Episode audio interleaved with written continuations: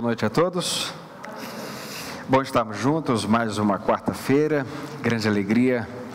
Até aqui nos ajudou o Senhor. Amém. Alegria poder estar mais uma vez diante da palavra do Senhor. E hoje é, estamos uma vez mais diante do texto de Apocalipse, uma carta que Jesus escreveu para nós. Apocalipse é o último texto inspirado e Jesus se encontrou com um homem de cerca de 90 anos de idade e disse: Escreve o que eu tenho para dizer. E ele então escreve, é claro, da maneira que o Senhor o permite, e nós temos essa carta tão preciosa que nos traz tanto consolo, tantas revelações indizíveis da parte do Senhor. E hoje nós vamos partilhar da porção que está no capítulo 3, no, dos versos 14 a 20 de, 22. Convido a que você abra a sua Bíblia e acompanhe aí no texto da sua Bíblia essa leitura. Esta é a conhecida carta à igreja em Laodiceia. É a última das sete cartas do Apocalipse. O texto diz assim: Escreve ao anjo da igreja em Laodiceia: Estas coisas diz o Amém, a testemunha fiel e verdadeira, o princípio da criação de Deus. Conheço tuas obras, sei que não és frio nem quente, antes fosses frio ou quente.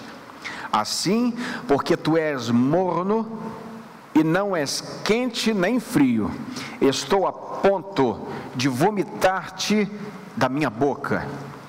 Porque tu dizes: sou rico, tenho prosperado e nada me falta, mas não sabes que és infeliz, miserável, pobre, cego e nu. Eu te aconselho que compres de mim ouro refinado no fogo, para que te enriqueças roupas brancas para que te cubras e a vergonha da tua nudez não seja mostrada, e colírio para que o apliques sobre teus olhos e enxergues. Eu repreendo e castigo a todos quantos amo. Sê, pois, zeloso e arrepende-te. Estou à porta e bato. Se alguém ouvir a minha voz e abrir a porta, entrarei em sua casa e cearei com ele e ele comigo. Ao vencedor, eu lhe concederei que se assente comigo no meu trono, assim como eu venci e me assentei com meu Pai no seu trono. Quem tem ouvidos, ouça o que o Espírito diz às igrejas. Amém. Escreve ao anjo da igreja em Laodiceia. Laodice é o nome da mulher que inspirou o nome da cidade Laodiceia. Na verdade, essa mulher, que é mulher de Antíoco Seleuco II, foi inspiração para ele, para que ele pudesse dar o nome à cidade. Uh, este é um governador sírio e ele traz o nome à cidade por essa razão. Há pouca coisa sobre Laodice, mas o que se tem é trágico, no sentido de mostrar ser uma mulher terrível. O texto nos mostra que Cristo está escrevendo para uma igreja que está na cidade de Laodiceia. Esta é uma cidade rica, opulenta, numerosa, e Jesus traz reprimendas sérias a esta igreja. Um dado importante: nesta igreja há repreensões, há apresentação de Cristo, há promessas, mas não há nenhum elogio.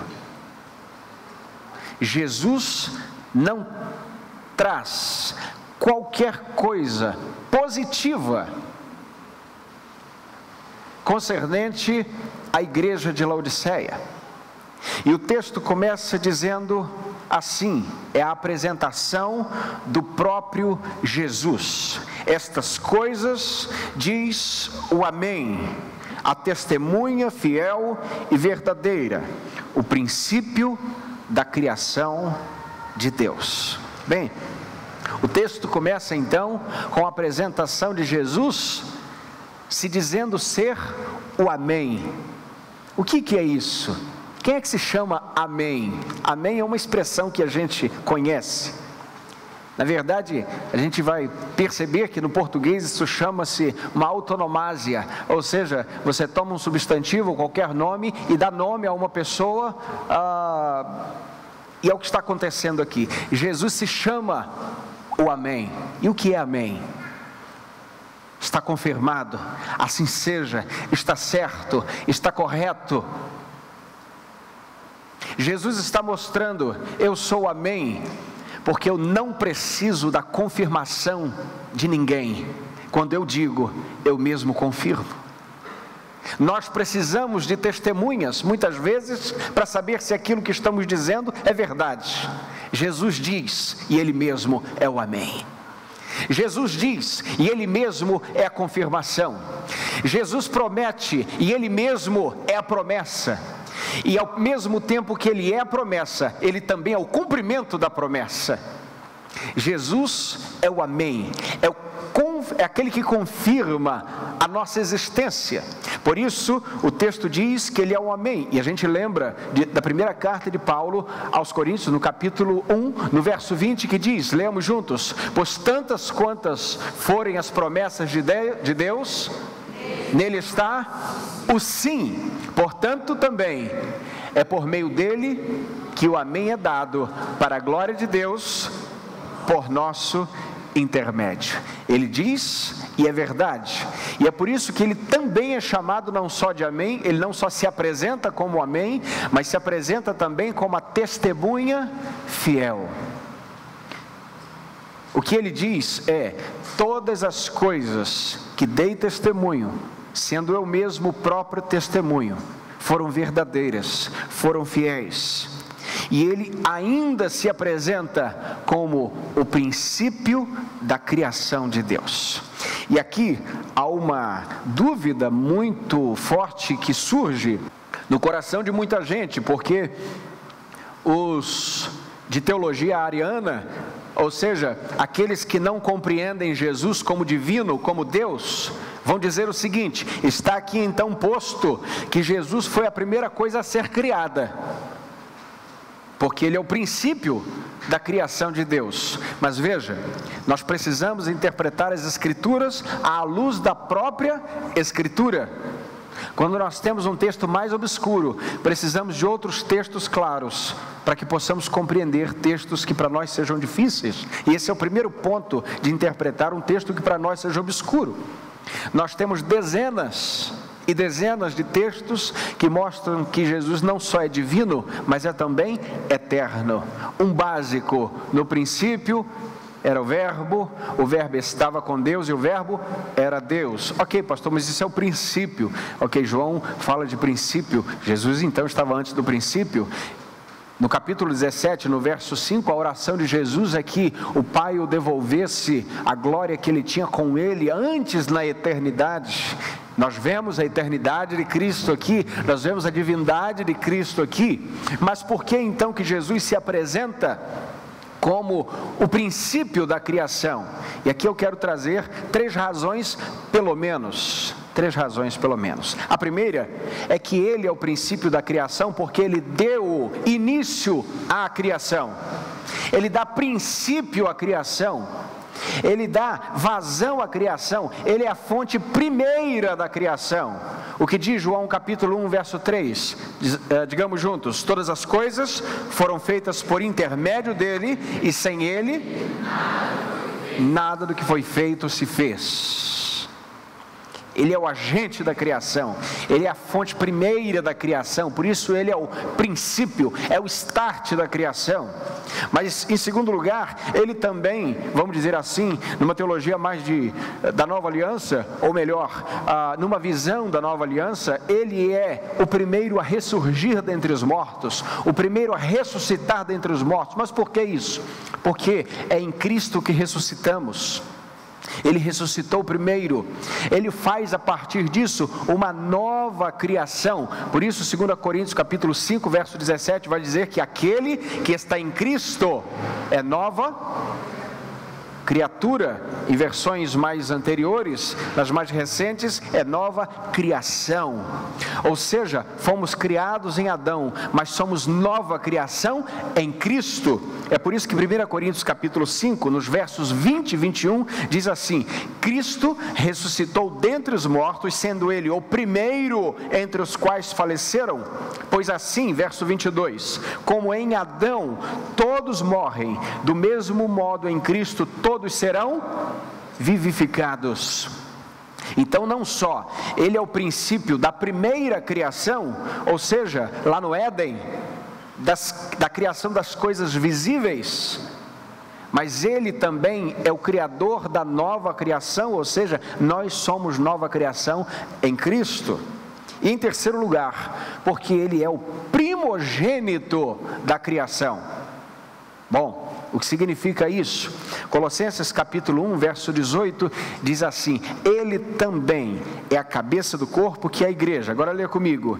É o princípio, o primogênito dentre os mortos, para que em tudo tenha o primeiro lugar. Note que o texto diz: é o princípio, o primogênito. Qual a finalidade disso? Para que em tudo ele tenha o primeiro lugar. E o que é primogênito da criação? É o primeiro a ser criado? Não, não é por ordem de criação nesse sentido, mas é o título de Cristo.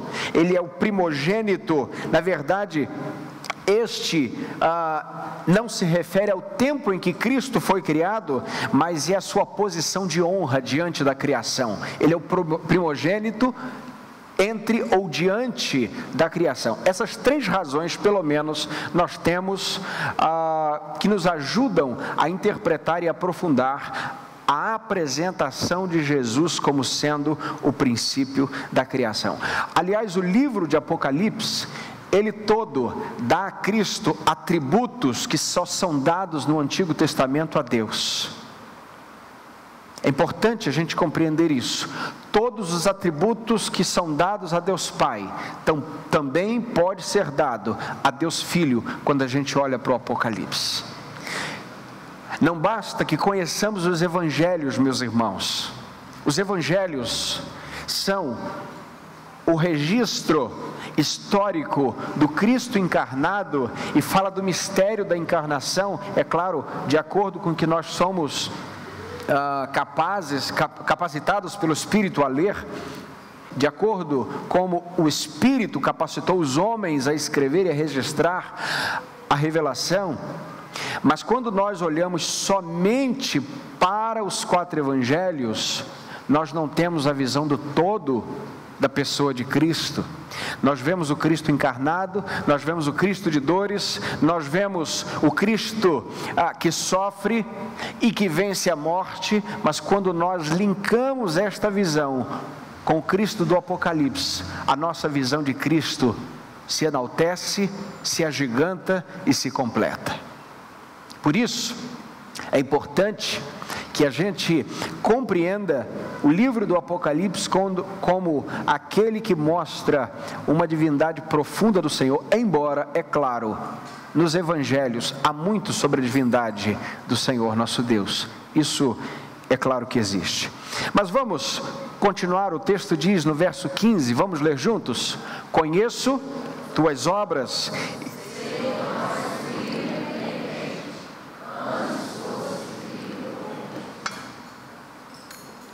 Verso 16: Assim, porque tu és morno, estou a ponto. O texto começa dizendo: Conheço as tuas obras. Mais uma vez, Jesus está dizendo: conheço as tuas obras.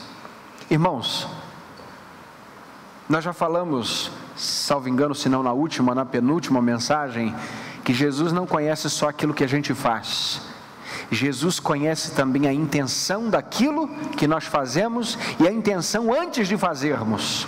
Lembra da ideia da escultura que ainda é uma peça bruta, mas está na mente do escultor o que sairá ali? Deus conhece-nos ainda na peça bruta. Deus sabe que obra isso vai uh, gerar obras das nossas mãos, e Ele está dizendo: Eu conheço as tuas obras. Mas Ele também diz: Sei que não és frio e não és quente, antes fosses frio ou quente. Porque tu és morno e não és quente nem frio, eu estou a ponto de vomitar-te da minha boca. A gente sabe que havia ali ah, uma tríade de cidades uma delas, Laodiceia, a 10 quilômetros, Hierápolis, a mais 16 quilômetros, Colossos. A cidade de Laodiceia ficava sem água quando o rio Nico estava embaixo, em seca, e ela não tinha uma reserva, outra reserva ou alguma fonte natural. Então ela tinha aquedutos profundos e longos que captava água tanto de Herápolis quanto de Colossos. E aí, o que acontece é que essas duas cidades vizinhas tinham características interessantíssimas e antagônicas entre si. Quando nós olhamos para a cidade de Colossos, percebemos que ela tem uma água fresca, cristalina, vamos dizer assim, uma que mata a sede com força uma água boa de se beber, tá certo? Uma água jóia, assim, da melhor qualidade. Talvez só em Raposo tem uma igual. Quando nós olhamos para Hierápolis, era um local de águas termais, de águas quentes, naturalmente aquecidas. O que acontece é que se Herápolis enviasse água para Laodiceia, ela sairia de lá quente, mas chegaria lá não tão quente, morna, não boa para beber. Se a água viesse de Colossos, a água sairia de lá fresca, mas chegaria morna da mesma forma. A água fresca matava a sede. A água quente ou água aquecida, a água termal, era boa, ah, vamos dizer, para as terapias gerais. O que Jesus está dizendo para Laodiceia é diante deste comparativo geográfico, é, você não é uma coisa nem outra. Porque ninguém aguenta beber água morna. Jesus não está dizendo, seja um fanático muito quente na fé, ou seja um mundano frio. Jesus não está dizendo isso. Porque alguns dizem que é, é, ou larga a fé, ou então vai para o extremo. Não é isso que Jesus está dizendo. O que Jesus está dizendo é: se você fosse quente, você teria uma utilidade. Se você fosse frio, você teria outra utilidade. Só que você não serve para nada, porque não é útil nem de um lado nem do outro. Os irmãos compreendem? Ah, já estou pecando, vou sair da igreja para ser é, é, frio de uma vez. Não, não, não é isso que o texto está falando. Jesus vai achar melhor assim. Não é disso que o texto está falando. Compreende, irmão? E tem muita gente que pega esse texto e diz o seguinte: vou cair no mundão, porque minha fé está tá lá embaixo.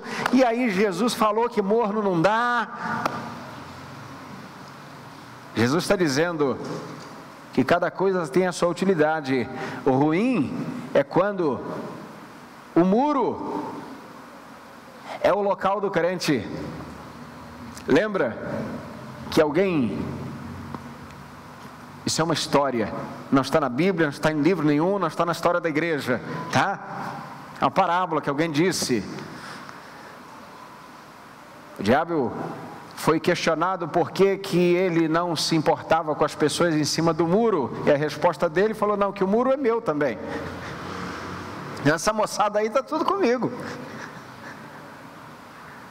Veja, Jesus está dizendo, meu irmão, minha irmã, para nós também nessa noite, que a posição da boa política, do politicamente correto, da boa vizinhança. O caminho do menor esforço, nem sempre, ou quase nunca, é o caminho que Jesus nos apresenta como sua vontade.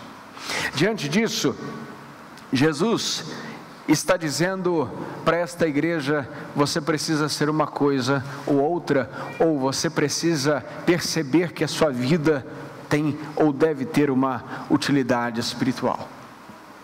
E ele continua dizendo: leia comigo, porque tu dizes: sou rico, tenho prosperado, nada me falta, mas não sabes que és infeliz, miserável, pobre, cego e nu. Mais uma vez: infeliz, miserável, pobre, cego e nu. Um historiador chamado Estrabão uh, traz relatos de que a cidade de Laodiceia era um centro financeiro muito rico. A cidade de Laodiceia era extremamente rica, certamente a mais rica de todas as sete cidades mencionadas nas igrejas da Ásia, nessas sete cartas. E aí ele traz, esse historiador traz, três razões, pelo menos, que levavam a cidade a essa grande riqueza. Primeiro é a indústria ou, ou a fabricação têxtil da cidade. A cidade era conhecida por produção ah, em larga escala de lã, de roupas, roupas de frio. Em segundo lugar, era lá que havia uma escola de medicina. Eles tinham um colírio famoso na cidade, com atributos locais, com elementos locais, chamado pó frígio, que era um pó que era misturado a uma solução e tinha alto poder curativo na visão das pessoas. E também essa escola da medicina tinha ligação com um deus chamado Esculápio. E a terceira razão era a demanda das primeiras duas. Diante dessa efervescência comercial, estavam ali, vamos dizer, os grandes bancos da época, se é que podemos usar essa palavra, o centro bancário, o sistema financeiro estava muito concentrado na cidade de Laodiceia. Diante disso, Jesus está dizendo para essa cidade: Você diz que é rico? Você diz que tem prosperado, você diz que não te falta nada, mas você não sabe que é infeliz, que é miserável, que é pobre, que é cego e que é nu. Que notícia trágica! O que Jesus está nos mostrando é que nós podemos achar que nós estamos muito bem, mas na verdade nós não estamos nada bem. Que a nossa espiritualidade está em alta, mas que se nós levantarmos, ou melhor, se formos vítimas da supervisão em qualquer momento do Espírito e levantar o tapete, nós veremos ali embaixo desse tapete muita coisa que vai tornar a nossa visão de nós mesmos a mais miserável possível. O que Jesus está dizendo para essa igreja, meu irmão, minha irmã, é que há coisas espirituais e profundas do espírito que o dinheiro não tem como comprar. Que as circunstâncias físicas, humanas, não têm como proporcionar. E Jesus então diz o seguinte no verso 18: Eu te aconselho que compres de mim ouro refinado no fogo, para que te enriqueças roupas brancas para, te, para que te cubras a vergonha da tua nudez, não seja mostrada, e colírio para que apliques sobre os teus olhos, enxugues, bem, enxergues, perdão. Diante disso, nós vemos aqui, só neste verso, ou a partir dele, quatro elementos que a igreja de Laodiceia perdeu no caminho. Primeiro lugar, Laodiceia perdeu o privilégio de receber riquezas espirituais. Preste atenção nisso. Uma igreja perdeu privilégios ou o privilégio de receber coisas espirituais, riquezas espirituais profundas. Leia comigo. Eu te aconselho que compres de mim ouro refinado no fogo para que te enriqueças. Essa expressão, eu te aconselho, é uma expressão que afronta a opulência de Laodiceia. Por quê? Porque eles estavam se achando tão bons, ah, eles estavam num momento tão ideal, que eles estavam, vamos assim dizer, num neologismo, inaconselháveis. Não precisavam de conselhos. Eles estavam assim, na verdade, na posição de ajudar na posição de fazer alguma coisa por alguém, mas não precisa de conselho. Jesus está dizendo: Vou te dar um conselho. Aí já quebra o ego da igreja de Laodiceia. E ele diz o seguinte: Eu vou te aconselhar que você compre de mim ouro refinado para que te enriqueças. Meus irmãos, veja. Jesus está mostrando, na verdade, é que dele procedem todas as riquezas que um cristão deve desejar. E aqui, a despeito do nosso Senhor ser também Senhor das riquezas visíveis e distribuí-las de acordo com o que Ele deseja fazer, e que estas riquezas, tê-las ou não, não é sinônimo de pecado ou super espiritualidade, absolutamente nem quem tem muito é abençoadão, nem quem tem pouco é miserável, ou é super espiritual porque quase não tem, não é nada disso. Mas o que Jesus está mostrando é: Laodiceia, você está perdido, compreendendo que as tuas posses são as coisas mais preciosas, mas eu desejo derramar sobre vocês riquezas infindáveis coisas mais profundas, coisas que você não pode sacar no banco, coisa que o teu trabalho, que as tuas obras não podem produzir. As maiores riquezas da alma de um crente estão repousadas aos pés de Cristo Jesus, e nós as colhemos de joelhos. Compreende? Nada que as nossas mãos possam produzir traz para nós as riquezas de um coração quebrantado, as riquezas espirituais que existem para nós em Cristo Jesus. E diante disso, nós vemos uma cidade que está ainda tomada pelo orgulho, porque diante das sete cidades nós vimos que algumas foram destruídas por terremotos, lembra disso? Essa também o foi. E aqui não fazia muito tempo, foi no ano 60, um terremoto destrói Laodiceia.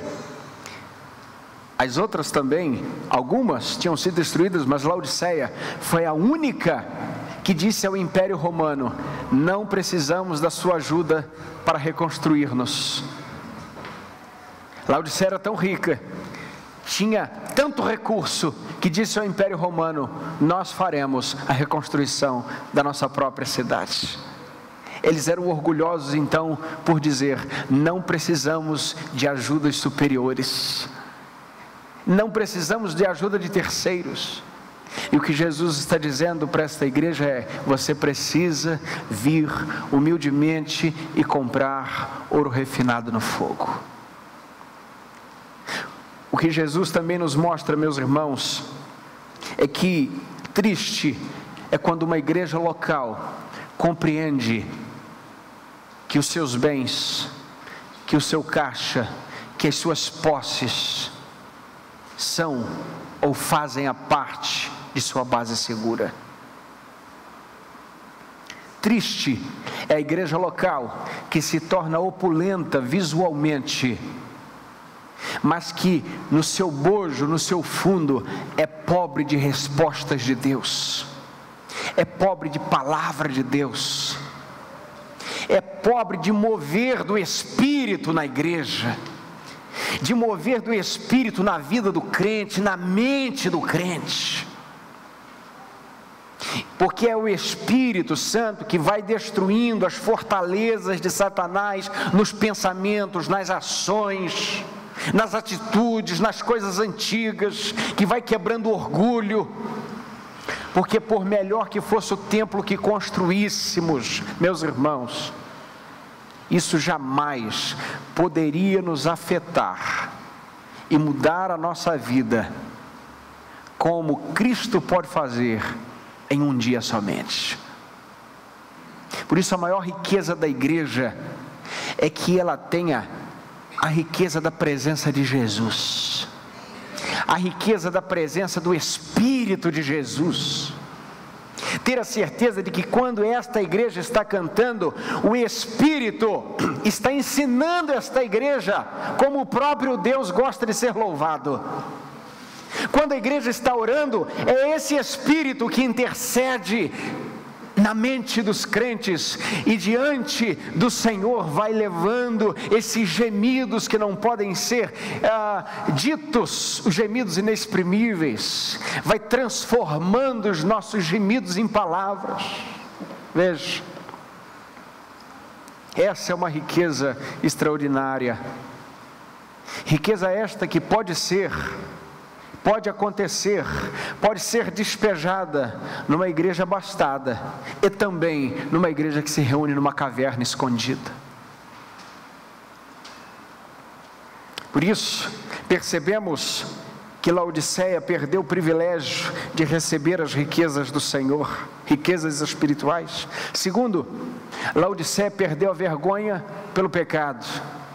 O texto diz: leia comigo o conselho também que compre de mim roupas brancas, para que te cubras e a vergonha da tua nudez não seja mostrada. Jesus está dizendo para esta igreja: vocês estão nus e não estão sabendo. Lembra que Jesus disse: Não sabes que és pobre, miserável, infeliz, cego e nu. Jesus está dizendo: vocês estão nus, não estão percebendo? Vocês estão pecando e não estão sentindo, não estão percebendo? A santidade foi embora, não estão percebendo? Eu aconselho vocês que, mesmo que vocês sejam uma grande potência da fabricação de têxtil, que vocês sejam os grandes exportadores de lã, de casaco, de roupa, e aqui, é claro, uma alusão à riqueza da cidade. E Jesus diz isso para a igreja porque a igreja acabou se parecendo muito com a cidade. Jesus está dizendo é: mesmo que vocês cubram o físico, vocês estão nus espiritualmente. A vergonha lhes cobre. Eu aconselho vocês que vocês busquem de mim roupas brancas roupas que cubram a nudez de vocês e que não seja mostrada. E a gente sabe, dizemos dia, dissemos dia desses aqui, principalmente sobre o evento do Carnaval, que é um evento que acontece no Rio de Janeiro, mas de proporções mundiais, mundial, de proporção mundial, que quanto mais o tempo passa, menos roupa a humanidade quer vestir. Por quê? O senso de pecado está cada vez menor. E não só é falta de vergonha, mas é uma falta de vergonha gerada pela consciência cauterizada pelo pecado. E é por isso que estamos na geração do nada a ver. Nada a ver. E vai ter muita gente no inferno dizendo: nada a ver eu ter parado aqui.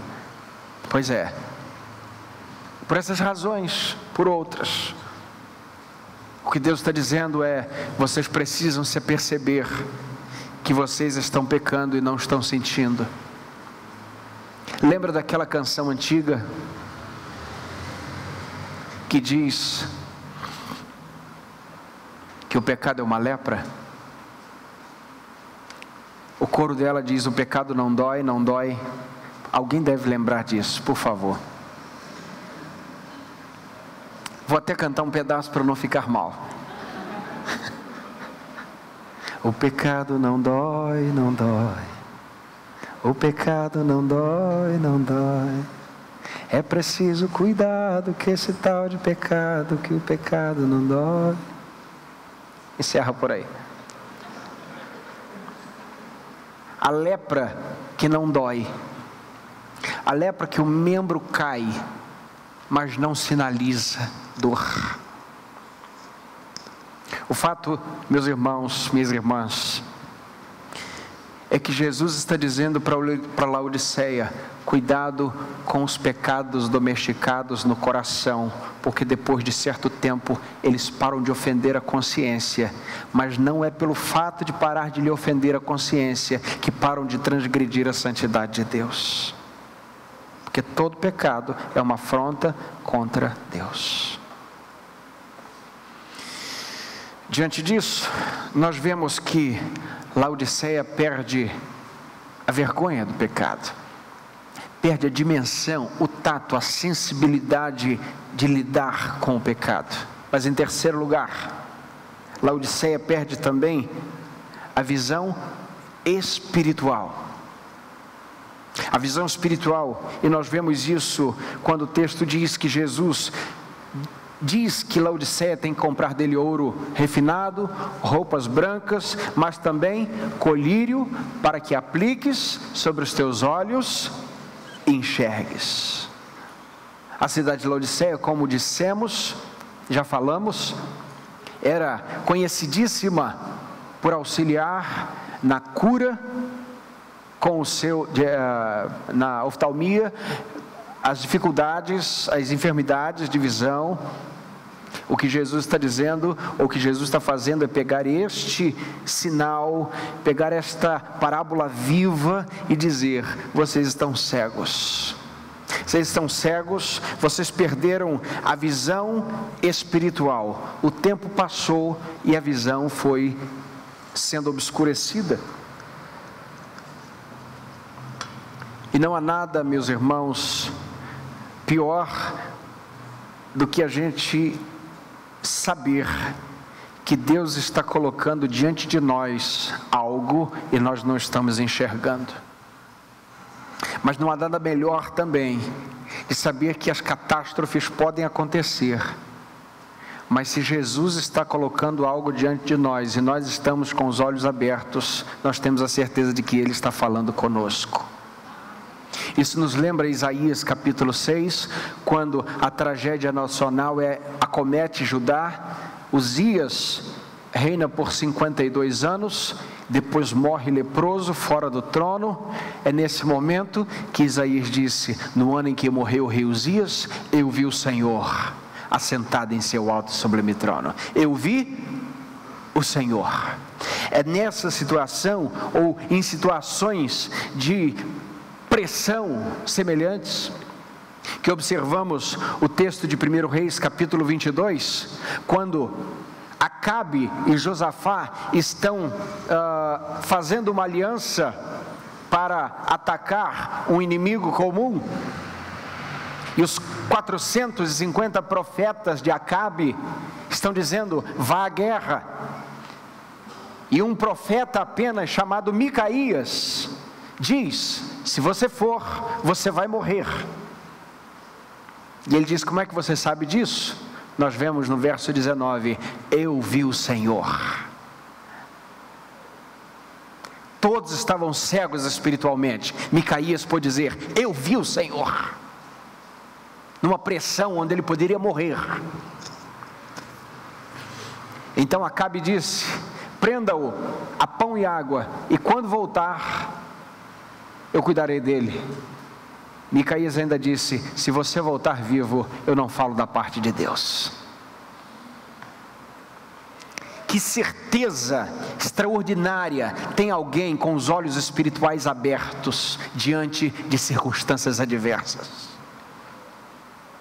Uma certeza que não se move, de alguém que sabe que tudo à volta pode dar errado, mas se há um Deus que está abrindo os meus olhos, e se Ele é fiel, a fiel testemunha, e se Ele é um Deus real, é de fato então verdadeiro, é Ele que vou segui-lo, é nele que vou crer e Ele que vou adorá-lo. Isso significa, meus irmãos, que quando o Senhor põe diante de nós questões espirituais, precisamos pedir a Ele discernimento. Lembramos também da história do rei Jeroboão, 1 Reis capítulo 14, quando ele pede a sua esposa para visitar um profeta chamado Aías. Lembra disso? E ele diz o seguinte: mulher, se disfarça e vai lá ter com Aías, porque o nosso filho está doente. Vê se ele dá uma orada lá para a gente receber essa bênção. E ela se disfarça, e ela faz aquele, não é, aquele paramento. Acabe ainda diz: coloca um bolinho numa cesta e leva, que isso ajuda a abrir caminhos. 1 Reis capítulo 14, verso 4 vai dizer que Aías já era muito velho e a sua visão já estava obscura, ou seja, ele já não enxergava fisicamente. Mas o texto também diz, meus irmãos, o seguinte: o Senhor, porém, falou a Aías. Ele estava cego fisicamente, mas ele estava espiritualmente enxergando muito bem. Quando a mulher de Jeroboão bate em sua porta e ele ouve os seus passos, mas não pode vê-la, ela ainda está nos primeiros cômodos da casa e ele pergunta: Por que te disfarças assim, ó mulher de Jeroboão? Olhos espirituais abertos é o que nós precisamos para discernir as estratégias disfarçadas de Satanás perto de nós. Isso nos lembra também o relato de 2 Reis, no capítulo 6, quando o rei da Síria começa a perceber que está perdendo a batalha ou perdendo a oportunidade de emboscar Israel. Porque eles fazem uma estratégia dizendo: Israel vai passar por aqui, e quando Israel passar por aqui, então nós vamos atacá-los. Então o texto diz que o Senhor, através de seu profeta Eliseu, avisava ao rei de Israel: não vá por aqui, porque eles vão armar emboscada. Então eles não iam. Aconteceu uma, duas, três. O rei da Síria reuniu o pessoal e disse o seguinte: Eu quero saber quem de vocês está dedurando a gente. Assim, num português legal. Quem é que está infiltrado? Porque não é possível. Aí levantou e disse: Não é isso, não, Senhor. É porque eles têm Eliseu. e toda vez que o Senhor fala alguma coisa no seu quarto, Deus fala para ele. Extraordinário, gente. Aí ele disse: Exército, se reúne aí e vai onde está esse Eliseu. Traz esse moço para cá. E o exército então cerca onde está Eliseu, logo pela manhã. Eu imagino a cena e eu quero ah, fazer essa leitura imaginativa do texto. Está Eliseu, está o seu moço. O moço aqui andava com o profeta para que aprendesse o ofício. E aí, Eliseu acorda cedo. O, o, o moço acorda primeiro, certamente para fazer um café, alguma coisa, e ele percebe que está cercado do exército inimigo. E ele, desesperado, diz: Meu senhor, não está vendo? E agora, o que nós vamos fazer? E aí eu imagino Eliseu com a xicrinha do café.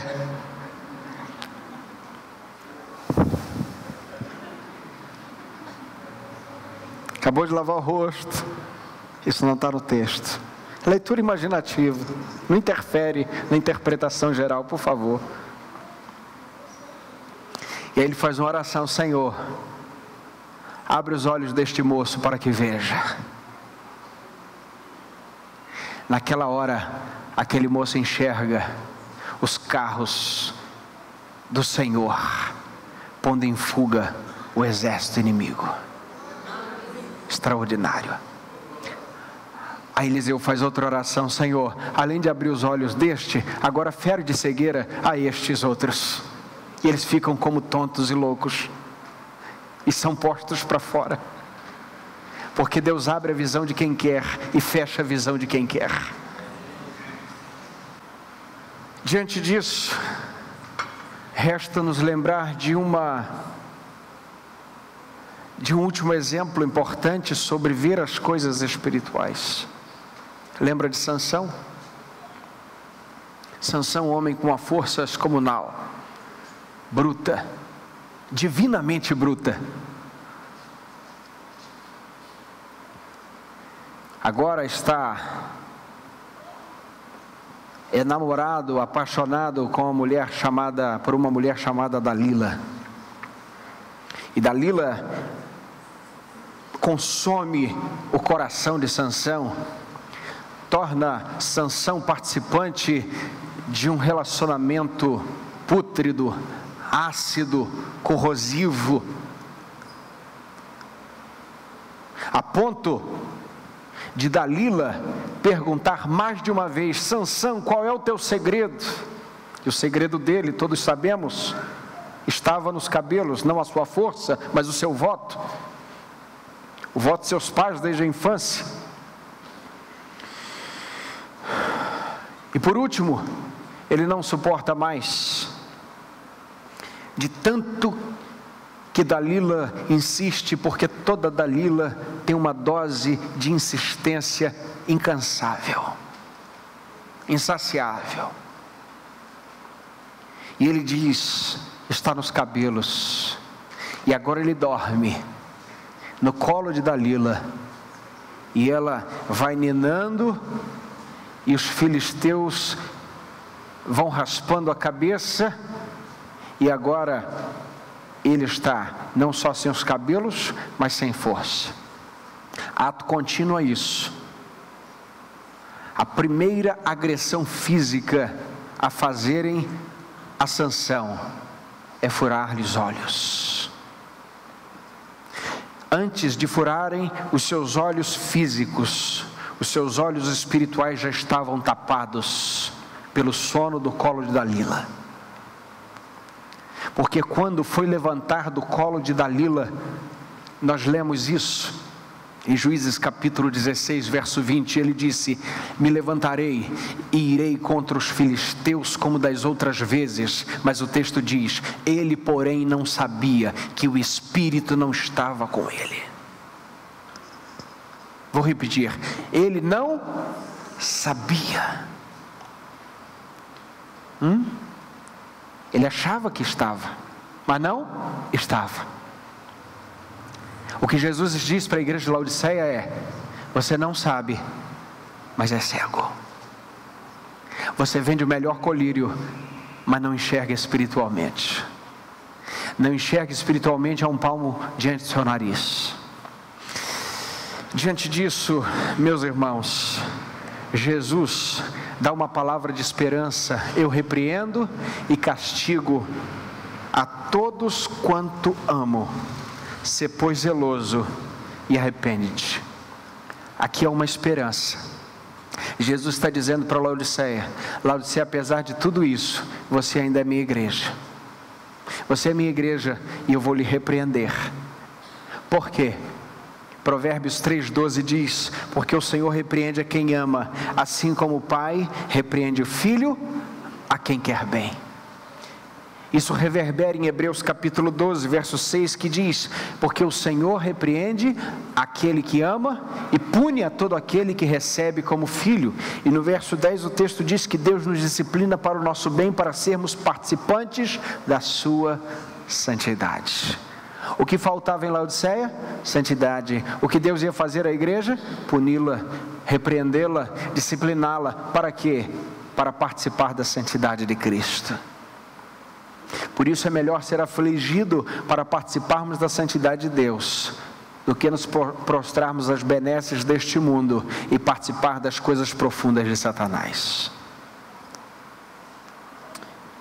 Por último, nós vemos no verso 20 que Laodiceia perdeu o privilégio da presença de Jesus. E aqui eu não estou falando da presença do onipresente, porque o onipresente Cristo está onde quer e a presença dele é inevitável.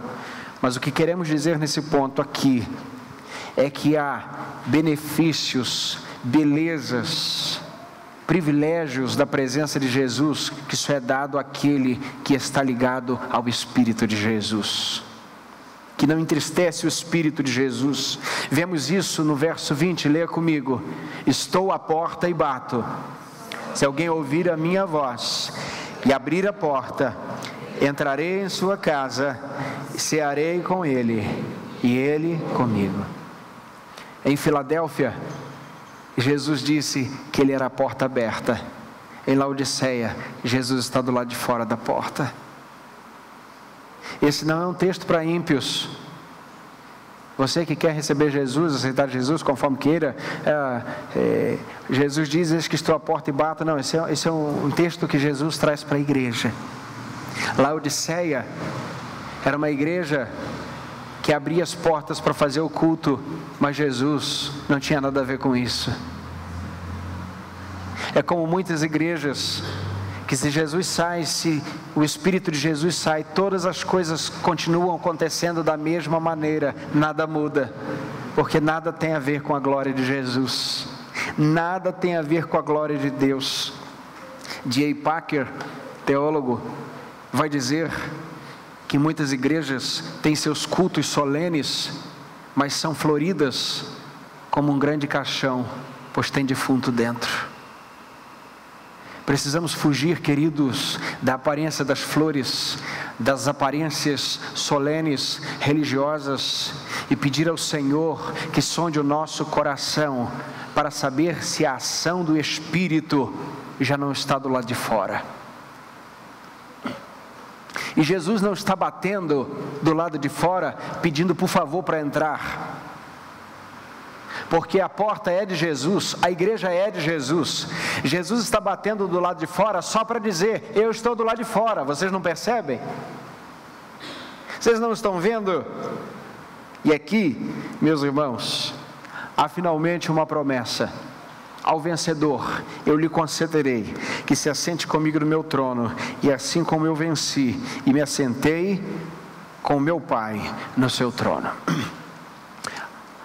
Os crentes de Laodiceia, por serem ligados ou pelo fato da cidade ser tão pulenta, tão rica, muitos deles eram ligados a autoridades e as autoridades ligadas ao império. Por isso eles não eram crentes perseguidos, perceba isso.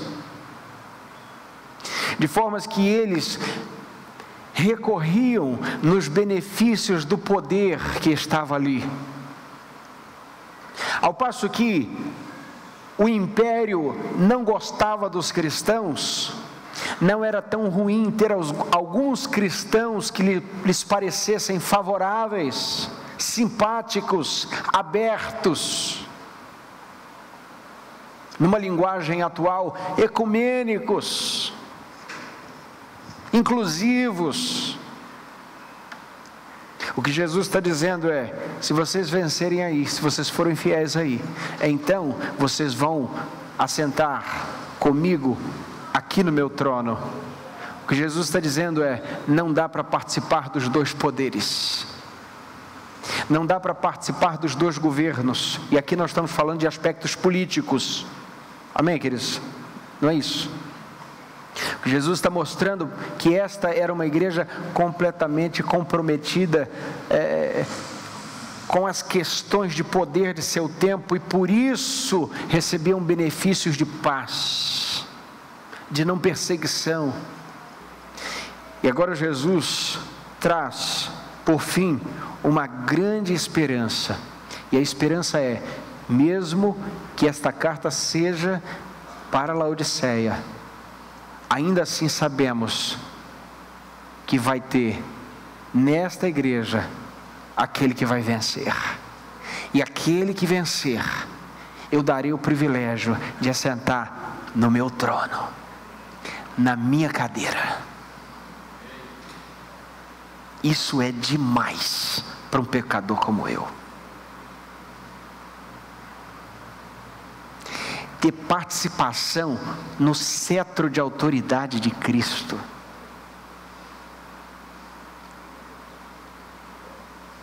Hoje somos menores que os anjos em força, em poder, em espiritualidade. A Bíblia diz que aqueles que vencerem reinarão com Cristo e estarão acima, de forma superior, espiritualmente, sobre os anjos, sobre os seres angelicais, sobre os seres celestes, sobre os anjos, arcanjos, serafins, querubins. E veja, o que será um crente glorificado? Extraordinário. Saber disso, meus irmãos, só nos dá uma certeza: vale a pena ser fiel a Jesus. Quem tem ouvidos, ouça o que o Espírito diz às igrejas. Que Deus nos abençoe nessa noite, em nome de Cristo Jesus. Amém.